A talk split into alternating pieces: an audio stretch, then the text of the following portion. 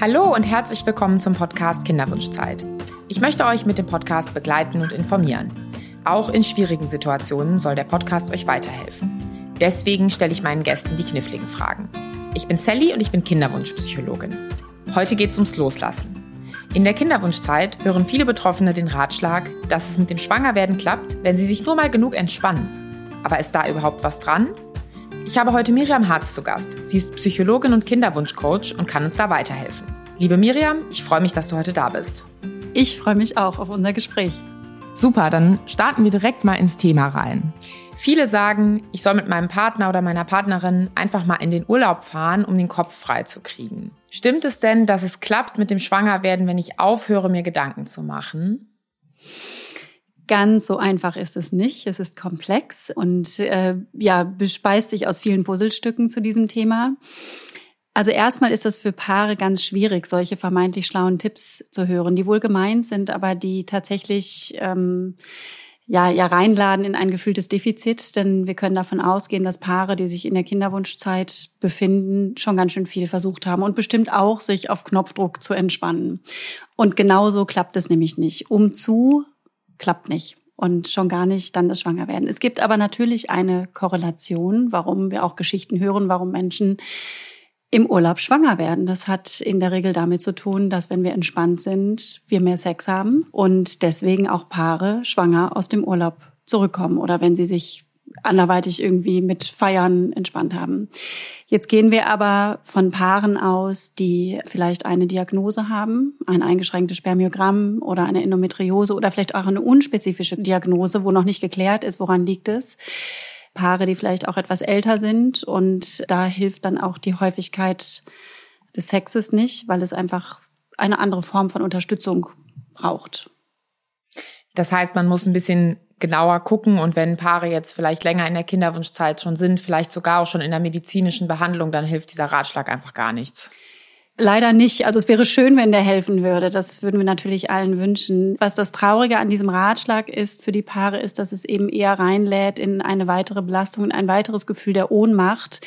Wir kriegen es nicht hin. Nicht mal das schaffen wir. Also wir kriegen so schon nicht hin, das, was ja angeblich alle können, nämlich schwanger werden. Und jetzt schaffen wir uns auch nicht mal auf Knopfdruck zu entspannen. Und deswegen ziehen sich viele Paare auch zurück, weil sie auch Sorge haben vor diesen Ratschlägen. Und wenn die das hier bei mir in meiner Praxis reflektieren, abstrahieren die das sofort und sagen natürlich auch, ich, ich weiß, das ist nett gemeint, aber es tut einfach total weh, sowas dann noch zu hören.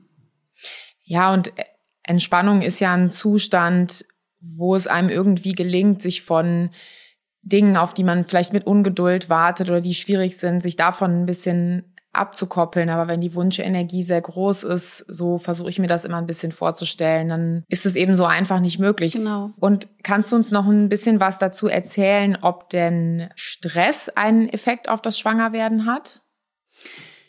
Die meisten Paare, die ähm, sich finden und in die Familiengründung eintreten in diese Phase, gehen ja ganz freudig erregt mit so einem positiven Stress da rein und haben was Tolles vor und sind eigentlich, wenn man die so bittet, sich mal zurückzuerinnern, wie war das denn so am Anfang, relativ entspannte Paare. Die sind eher durch die Erkenntnis, dass es gar nicht so einfach ist, schwanger zu werden, in den Stress geraten.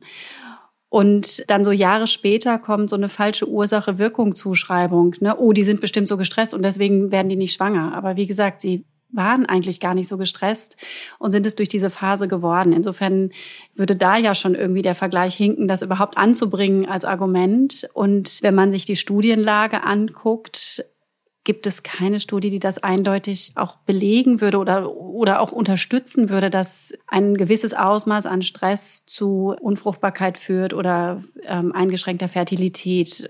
Zumal man ja auch dagegen halten könnte, dass eine Mutter mit fünf Kindern, die ein weiteres Mal schwanger wird, auch relativ viel Stress hat.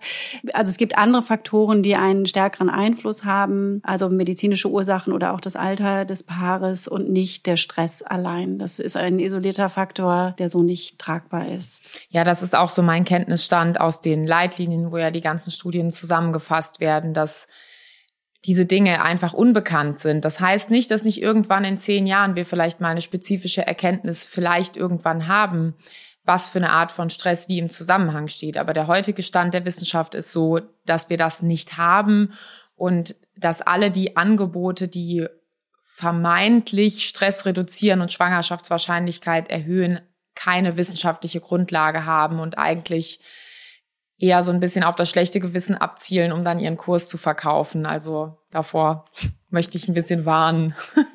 Ja, und gleichzeitig muss man natürlich sagen, als Psychologinnen unterstützen wir natürlich, dass es für eine gesunde Lebensführung grundsätzlich wichtig ist, ähm, zu schauen, wo gibt es Stressoren in meinem Leben, die ich reduzieren kann oder mit, für die ich einen Ausgleich finden kann. Ähm, und dass die Kinderwunschzeit und auch der unerfüllte Kinderwunsch ein Wahnsinnsstressor sind das ist ja ungenommen. Und insofern macht es natürlich für eine gesunde Lebensführung Sinn, äh, sich das Thema mal anzuschauen. Ähm, aber es hat nicht einen direkten Einfluss ähm, auf die Fruchtbarkeit. Und vielen Paaren, denen dann empfohlen wird, Mensch, entspann dich doch mal und die das dann eher als zusätzlichen Druck verspüren, da gehe ich manchmal in meinen Beratungen genau ins Gegenteil und sage, gib mal nicht Gegensmuster, sondern ich höre mir an, wie tickt ihr denn sonst so? Und das sind in der Regel ja auch Paare, die schon viel geleistet haben, also beruflich, privat, die sich auch das Thema, auch zum Thema Kinderwunsch, ja, ne, also getaktet sind mit Arztbesuchen, die viel recherchiert haben, die da auch, ja, auch in so einem, in so einer Leistungsspirale sind und denen jetzt zu sagen, so, aber jetzt muss musst du dich noch entspannen und das als weiteres Projekt zu nehmen,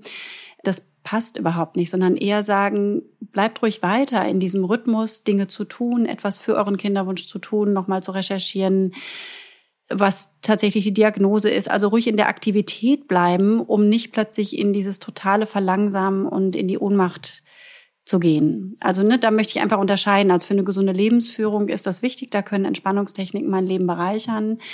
Aber gerade beim Thema unerfüllter Kinderwunsch hat es sich auch gezeigt, dass Aktivität fast heilsamer ist, weil die Paare nicht so stagnieren und plötzlich auf dem Sofa hocken und sagen, jetzt muss ich auch noch eine, eine Körperreise machen.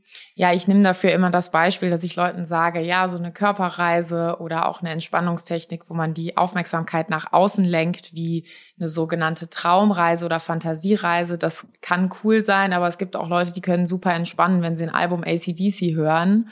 Und das hast du jetzt ja auch gemeint, dass es so ein bisschen darum geht zu gucken, wo, wo kriege ich einen Flow? Und das muss eben nicht diese überstilisierte Klangschalen, Musik und so weiter irgendwie sein, sondern eher so ein bisschen zu schauen, wie ist mein Muster, was tut mir gut. Ja. Genau. Und es fällt uns einfach auch unfassbar schwer, nicht an etwas zu denken. Und das ist ja auch das, was ähm, geleitete Meditationen und Körperreisen auch ja wollen, dass du es im Grunde überschreibst, also dass du den Fokus auf was anderes legst. Also die Grundidee, kann da schon richtig sein. Und etwas zu finden, wo ich nicht nicht dran denke, sondern wo ich etwas tue, wo ich an was anderes denke. Und das können ganz viele Aktivitäten oder auch Gedanken sein. Und deswegen empfehle ich auch, dass Paare ähm, und auch die Frauen, bei denen sich häufiger die Gedanken noch um dieses Thema unerfüllter Kinderwunsch kreisen, den, den empfehle ich auch ruhig in der Arbeit, sich total zu verausgaben. Also solange sie jetzt nicht irgendwie einen körperlich äh,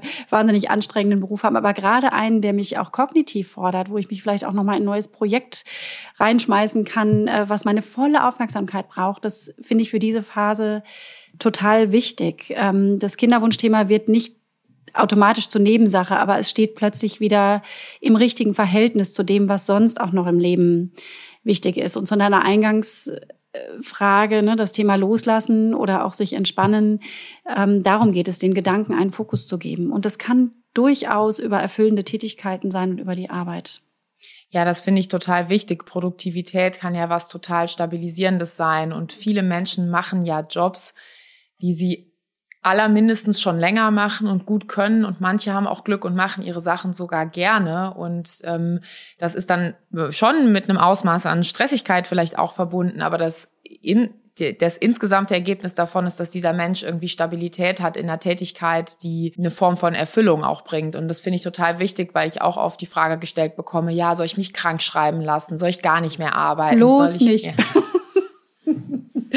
Bloß nicht. Also ganz im Gegenteil. Oder daran anknüpfen, was du gerade gesagt hast, ähm, erlebe ich bei vielen Paaren, auch da wieder mehr bei den Frauen, die alles ja, für diesen Kinderwunsch so ausrichten und sagen, ich kann mich da jetzt nicht beruflich verändern, weil dann wäre ich ja schwanger. Ich kann jetzt auch nicht kündigen, weil dann, wie würde ich das mit dem neuen Arbeitgeber machen? Da ganz viele Gedanken, die auch eben in diesen Stress laden oder diesen Stress befeuern, haben damit zu tun, was ist wenn und wenn ich dann in drei Zyklen und dann können wir die Behandlung und so.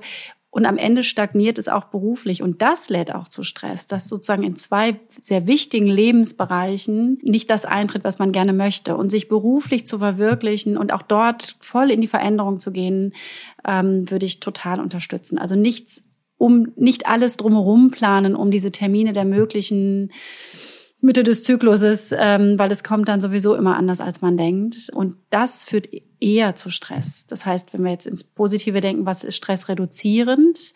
Aktivität, sich beruflich entwickeln, neue Projekte, auch wenn ich merke, ich bin in einer, in einem Job, wo es mir nicht gut geht. Das nicht aushalten, sondern sich verändern, und in diesem Lebensbereich für Veränderung sorgen. Genau, und das Ganze aber nicht, weil dann die Schwangerschaftswahrscheinlichkeit steigt, sondern weil mir das eine größere Gesamtstabilität gibt, mit der ich die Anforderungen der Kinderwunschzeit bewältigen kann. Absolut, genau so, ja. Und jetzt haben wir ein bisschen über Gedanken und Stress gesprochen und Schwangerschaftswahrscheinlichkeit. Warum hält sich denn dieser Mythos trotzdem? Der Mythos, dass wir durch Entspannung schwanger werden. Mhm. Ähm, ja, das, äh, da habe ich auch viel mit meinen Klientinnen äh, drüber reflektiert und auch, auch nochmal nachgelesen. Und ich glaube, es gibt so Narrative in der Gesellschaft, die sich viel darum drehen, dass die Frau bei dem Thema Schwangerschaft ganz viel Verantwortung trägt. Also bei Schwangerschaft, aber auch bei der nicht eintretenden Schwangerschaft. Und dann gibt es auch so Narrative von der hysterischen Frau, die immer irgendwie gestresst ist. Ähm, und so, glaube ich, kommen diese Narrative dann zusammen ähm, so dass in dieser Entspannung und in diesem nicht gestresst sein der Schlüssel liegt, ähm, schwanger zu werden. Also das wäre für mich ein Erklärungsmodell. Also so eine Art Märchen. Narrativ ist ja so ein, sag ich mal, so, eine, so ein Bauplan für eine Geschichte.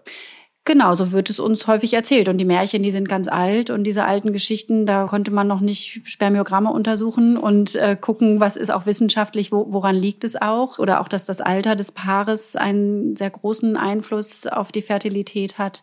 Und ähm, so wurden Erklärungsmodelle gesucht. Und es ist tatsächlich auch ein Ausdruck des Unerklärlichen, der Hilflosigkeit, dass es bei manchen Paaren auch einfach keine medizinische Erklärung gibt. Und dann nehme ich die Mythologie und dann erkläre ich mir das irgendwie anders und sage, ah, dann muss es ja daran liegen, nämlich an, an dem, was man tatsächlich im Moment noch nicht wissenschaftlich oder auch nie wissenschaftlich beweisen können wird, dann muss es der Stress sein. Und wie gesagt, die Verantwortung nimmt häufig die Frau auf sich. Ich höre selten, dass jemand den Mann anguckt und sagt, ähm, also wenn du dich mal entspannen würdest, dann klappt das auch mit der Schwangerschaft. Häufig kriegen die Frauen das mhm. gesagt. Oder eben das Paar. Und dann wird dem Paar allgemein dieser Rat eben gegeben, entspannt euch doch mal. Ja, das heißt, diese Mythen dienen auch dazu, lieber ich habe eine Erklärung, wo ich mir sozusagen was zusammengereimt habe, als ich stehe vor einem Problem oder einem Phänomen, für das ich keine Erklärung habe. Ist das so dieses, dieses Menschliche dahinter, dieses Erklärung haben wollen? Ja, also eine Erklärung haben wollen. Und es gibt natürlich auch die Geschichten, wo Paare im Urlaub waren. Der Klassiker, sie heiraten, gehen auf die Hochzeitsreise und kommen schwanger wieder. Und das sind die Geschichten, die erzählt werden. Das heißt, wir mhm. haben auch eine, eine, Verzerrung in der Wahrnehmung, im Kopf und im Herzen, indem wir denken, ach ja, und dann waren ich die auf Hochzeitsreise den. und ich kenne doch den, genau. Und die kam wieder und die waren dann schwanger. Aber wie ich ja eben schon gesagt habe, das hat in der Regel mit der Häufigkeit ähm, des stattfindenden Sexes zu tun. In der Regel sind das vielleicht auch jüngere Paare und eben auch die, die nicht eine medizinische Diagnose haben. Ja, und die anderen erzählen es ja nicht. Ich habe auch noch nie auf einer Party jemanden erzählen hören, ah, dann waren wir im Urlaub und wir waren nicht schwanger. Also und sind also nicht, genau, und sind wieder nicht schwanger wiedergekommen. Das sind die Paare, die verstummen und die stiller werden und die das auch nicht teilen. Und dann ist natürlich, wenn die dann doch nach einem entspannten Wochenende schwanger werden, dann ist natürlich die Erleichterung umso größer, um auch ihre Wundergeschichte zu erzählen. Wir lieben Wundergeschichten, wir lieben Disney. Irgendjemand hat eine Krise und eine schwere Zeit und durch die Krise sich durchgewühlt und padam, das Happy End. Das sind die Geschichten, nach denen wir suchen. Und deswegen ist auch, wenn diese wohlgemeinten Ratschläge kommen von Verwandten, von Freunden, das ist auch eine Brücke, eine, auch etwas Liebevolles zu sagen, auch ihr werdet eine Disney-Geschichte, auch ihr werdet ein Happy End haben. Also das, da muss man, glaube ich, aufpassen, dass man da nicht so in die Abwertung geht. Es ist auch eine Hilflosigkeit der Gesellschaft, des, also der, der Gruppe drumherum, die diesem Paar versucht, zu helfen. Aber es gibt ganz sicher sinnvollere Sachen, die man in so einer Situation sagen könnte, anstatt diesen, ja, die Küchenpsychologie, fahrt doch mal in Urlaub. Mhm. Ja, und das haben wir jetzt ja ein bisschen auseinandergeflochten, äh, sozusagen dahinter schon ähm, die wohlwollende Absicht zu sehen, aber wenn man jetzt selber betroffen ist, nicht sich das zur Aufgabe oder zum Auftrag zu machen.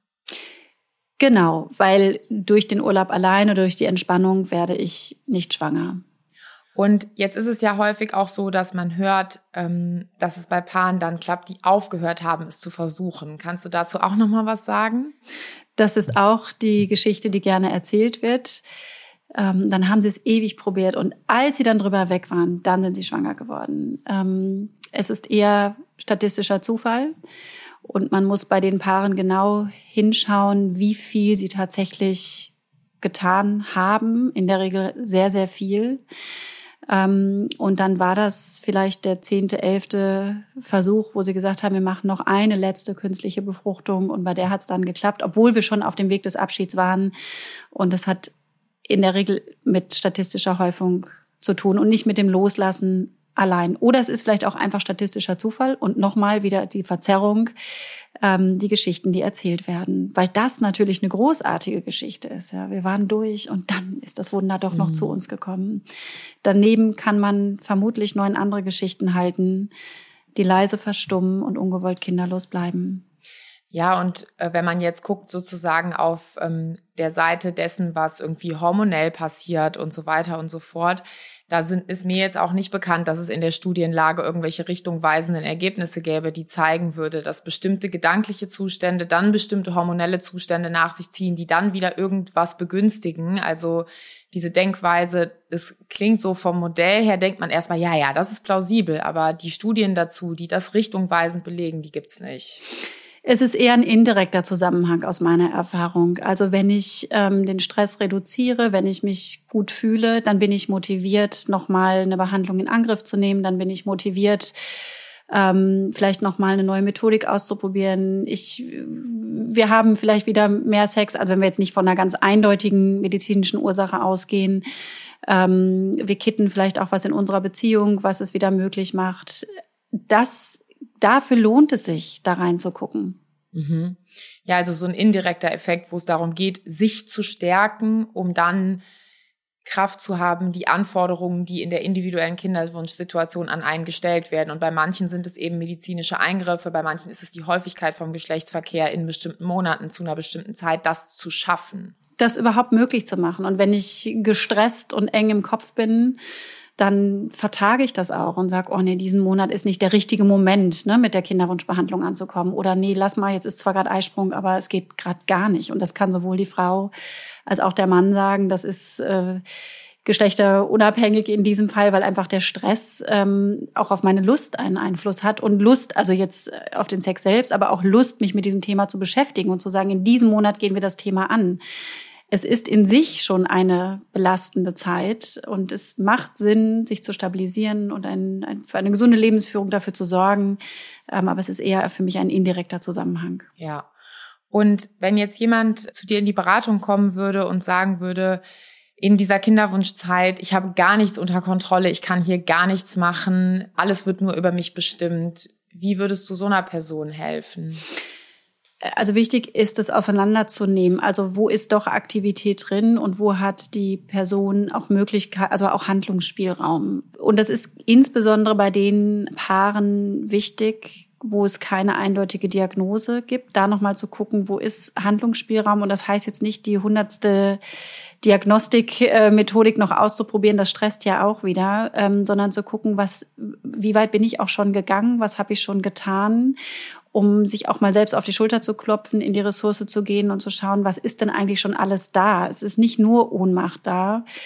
Ähm, also den Anteil finde ich wichtig oder auch nochmal Handlungsspielraum zu öffnen, welche Wege vielleicht noch nicht gegangen sind. Und dazu gehört eventuell auch zu akzeptieren, dass bestimmte Behandlungswege bei uns als Paar nicht funktionieren, nicht gehen werden oder wir uns auch nicht mehr leisten können und wollen.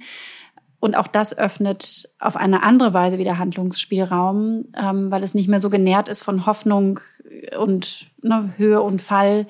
Gehört da auch dazu, sich mit Lebensentwürfen zu beschäftigen, die nicht bedeuten, die Kinderwunschbehandlung erfüllt sich mit einem Kind?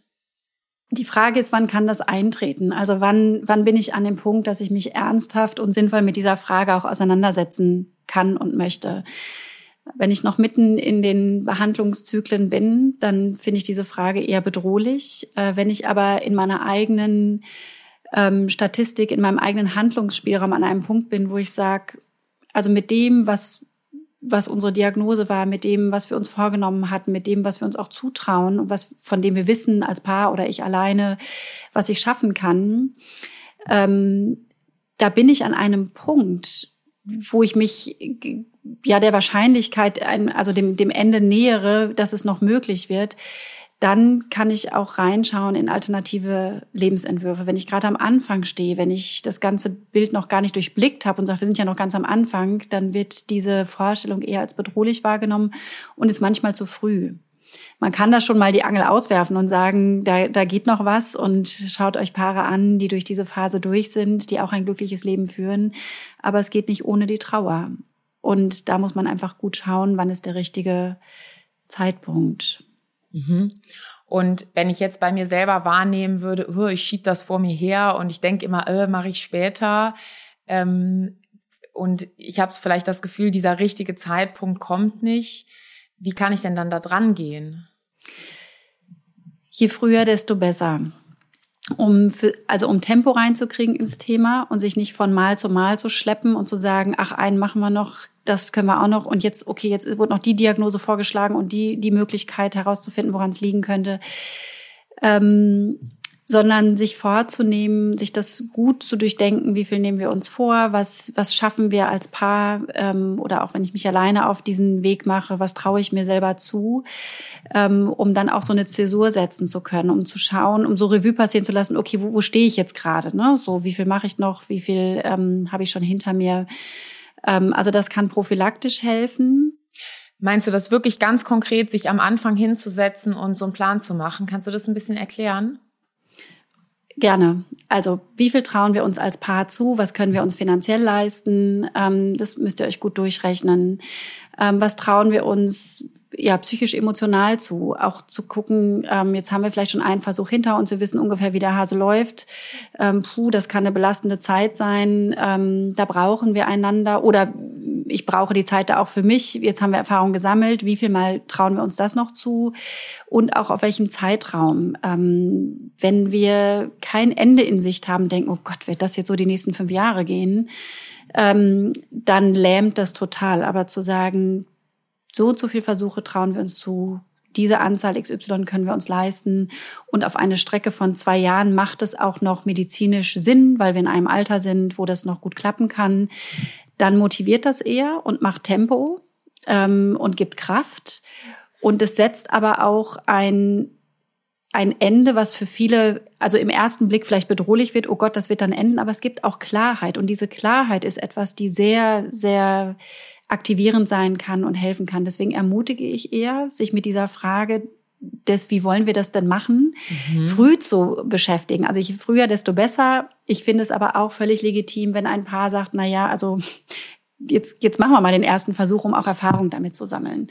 Also manchmal ist sozusagen, bevor man überhaupt weiß, wie es läuft, dann zu früh. Ähm, schwierig finde ich, wenn schon viele Versuche gelaufen sind und man sich dann von Mal zu Mal so hangelt und diese Frage nach dem, wann ist das Ende, dann tatsächlich vor sich herschiebt. Ich finde sie eher erleichternd. Ja, und so wie du das jetzt erklärt hast, wäre das ja auch so eine Art Etappenziel. Man würde sich dann mal für zwei Jahre vornehmen, okay, so viel geben wir aus, so viel Versuche machen wir. Und dann hat man dieses Etappenziel erreicht und würde dann eben auch so eine Reflexion nochmal machen und gucken, wie viel Angst habe ich denn jetzt davor, mich mit anderen Lebensentwürfen zu beschäftigen oder wie war das jetzt überhaupt? Wie ist der ärztliche Rat? Empfehlen die uns aus medizinischer Sicht noch weiterzumachen? Und so ein bisschen zu schauen, wie man sich da orientieren kann und wie du es auch gesagt hast, sich nicht so von, von Mal zu Mal immer zu hangeln. Und viele Paare machen ja auch getragen von diesen Mythen, über die wir vorher gesprochen haben, dann lange Pausen, weil sie denken, sie müssen jetzt den Stress reduzieren oder das Gedankenkreisen reduzieren, weil erst wenn sie da wieder auf einem niedrigeren Level sind, können sie weitermachen. Das haben wir ja vorhin aufgeräumt. Und ähm, ja, so wie du das erklärt hast, ähm, kann ich mir das gut vorstellen, dass man da drauf guckt und sagt, boah, das wird eine richtig fordernde Zeit, aber dass man es so vor sich sieht und dass es so ein Anpackgefühl macht. Erlebst du das auch bei den Menschen? Ja, total. Also diese langen Pausen, ähm, die, die stressen eher, ähm, weil es gibt ja natürlicherweise bei jedem Zyklus immer schon diese vier Wochen und die sind schon schwer auszuhalten. Und ähm, ein gut gemeinter Rat ist dann immer häufig so von außen, ach, macht doch mal eine Pause, gönnt euch mal was. Das hat aber gar nichts mit Gönnen zu tun, sondern das ist ein Abwarten, das ist auf heißen Kohlen sitzen ähm, und stresst sehr. Deswegen finde ich das Thema Tempo, alles, was medizinisch möglich und mhm. erlaubt ist und ähm, Tempo reingeben, einfach total wichtig. Ja, meine Erfahrung ist auch, dass ähm, von ärztlicher Seite, das kann man auch direkt fragen und nur ganz, ganz selten ist es wirklich so, dass von ärztlicher Seite gesagt wird, jetzt würden wir Ihnen empfehlen, nicht direkt einen Zyklus dran zu hängen. In den aller, allermeisten Fällen sagen die aus ärztlicher Sicht, kommt so Schulterzucken, ja, spricht nichts dagegen. Wenn Sie sich das zutrauen, können wir direkt weitermachen. Ja. Ja, und ich kann auch viele Paare verstehen, die natürlich dann anfangs auch dachten, das muss den richtigen Moment geben und ich muss bereit sein. Und das kommt auch aus diesen Geschichten, dass Kinder in Liebe und in einer tollen, heißen Nacht entstehen und aus völliger Verschmelzung. So, und jetzt ist es bei uns aber anders. Jetzt müssen wir in so ein Kinderwunschzentrum gehen. Und dann versucht man sich noch einen kleinen Funken von diesem, von dieser Magie zu bewahren und da auch reinziehen zu lassen. Und dann, ja, höre ich manchmal diese Begründung, ja, ich ich möchte dann noch den richtigen Monat treffen. So, aber die Erfahrung zeigt, diese Kinderwunschbehandlungen sind anstrengend, die sind ähm, ja weit weg von Magie und Mystik und Sternchen am Himmel und einer einer heißen Nacht. Man kann sich aber in der Zeit trotzdem gut gestalten. Also wie sind wir miteinander? Wie können kommen wir da gestärkt durch? Solche Gedanken sind wichtig. Ähm, aber man versucht sich eben einen kleinen Funken zu bewahren. Es gibt also ich glaube, es gibt aber da einfach nicht den Monat oder den, die Mondstellung, wo man sagt, so, und jetzt weiß ich's, das, das wird's. Das ist auch so eine Hoffnung, den richtigen Moment zu treffen. Natürlich schon abwägen, wie geht's mir gesundheitlich? Wie mhm. sind, was ist sonst mit uns beiden los? Was ist auch beruflich gerade los? Also das sind, finde ich, total sinnvolle Abwägungen. Aber es wird nicht die Erleuchtung kommen, wo man sagt, das ist jetzt der richtige Monat. Und wenn ich jetzt drei, vier Monate noch warte, dann geht's mir noch besser. Im Gegenteil. Es, das lange Warten führt eher dazu, dass es noch stressiger wird. Ja, und so wie du es jetzt beschrieben hast, spricht auch nichts dagegen, dann mal in Urlaub zu fahren. Das ist ja nicht das Problem, wenn man einen Zyklus mal auslässt und dann im Urlaub ist, aber eben nicht mit der darüber schwebenden äh, Idee, sozusagen der Urlaub macht jetzt irgendwas auf irgendeiner Stressachse oder irgendeiner Gedankenachse, die dann irgendwas besser macht, sondern fahrt halt in Urlaub, wenn ihr Bock habt, in Urlaub zu fahren, weil ihr da was Schönes machen wollt. Würdest du das so unterschreiben? Ja, ich würde sogar noch einen draufsetzen und sagen, man kann auch mal ein, zwei Monate ganz gezielt Urlaub vom Kinderwunsch machen. Also dies ist ein Monat, in dem wir garantiert nicht an den fruchtbaren Tagen Sex haben werden, vielleicht sogar noch einen draufsetzen und verhüten und wieder an allen Tagen Sex haben, nur nicht zwischen Tag 11 und 14 ähm, und uns bewusst auch einen Monat Auszeit also auch Gedankenauszeit von diesem Thema gönnen, wo ich jetzt ist es speziell auf die Frau jetzt bezogen eben nicht bei jedem Zucken und Zippen im Unterleib denke, oh, vielleicht hat es diesen Monat geklappt, sondern wo auch beide wissen, es kann diesen Monat gar nicht geklappt haben, ähm, wo man als Paar auch gut im Dialog zutreten könnte und sagt, pass mal auf, diesen Monat machen wir das mal bewusst so, was auch für die Männer bedeutet, dass sie sich noch mehr mit dem Rhythmus des Zyklus auseinandersetzen und es nicht nur der Frau überlassen, sondern auch ganz gezielt fragen, wann sind denn die fruchtbaren Tage und wann nicht? Und diesen Monat lassen wir mal aus. Das ist für viele Paare schwer, sich das vorzustellen, dass man das auch mal einschieben kann. Viele erleben es eher, dass sie sagen, oh, da war so ein verlorener Monat da mhm. waren wir dann irgendwo da, oder mein Mann war auf Dienstreise oder ich war auf Dienstreise und das war so ein verlorener Zyklus. Da konnten wir nicht. Also wenn ich das schon sehe und das antizipiere und weiß, boah, nächster Monat wird echt aus welchen Gründen auch immer schwierig, dann ist das unser Urlaub von Kinderwunsch. Und das kann man zelebrieren und auch genießen. Blöd ist, wenn es so dahin plätschert und man dann die Bewertung drüber zieht.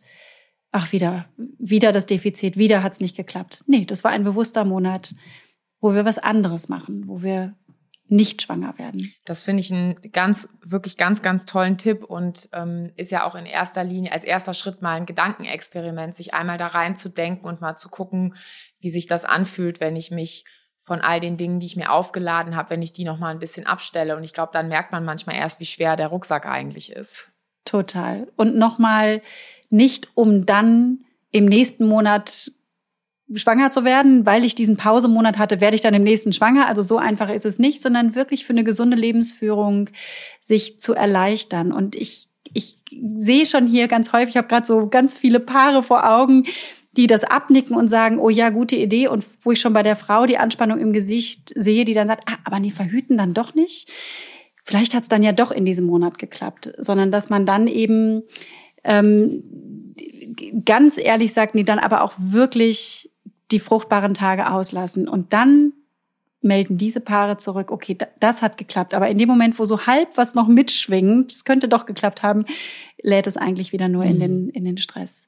Aber wie gesagt, das ist für, das ist auch nicht für alle passend. Und das ist, ähm, also wichtig ist, dass es eine aktive Entscheidung ist und nicht, oh, das ist so passiert, sondern wir entscheiden uns dafür.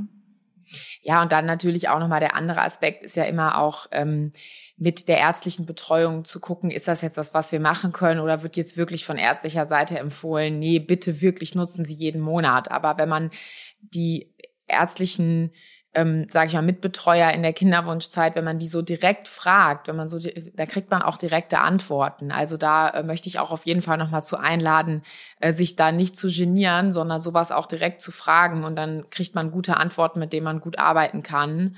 Ähm, ja. Total. Übrigens ist das auch sehr stressreduzierend, sich vorher die Fragen zu überlegen, die wir den Ärzten stellen möchten in der Situation, wo es dann auch manchmal schnell gehen muss oder wo vielleicht überraschende Antworten auch kommen, habe ich gar nicht mehr alle Fragen parat. Also ich rate meinen Paaren auch wirklich, sich die Fragen aufzuschreiben, die sie haben und auch sehr direkt zu stellen, um auch so wirklich so eine Frageliste dann auch, ähm, auch abzugehen.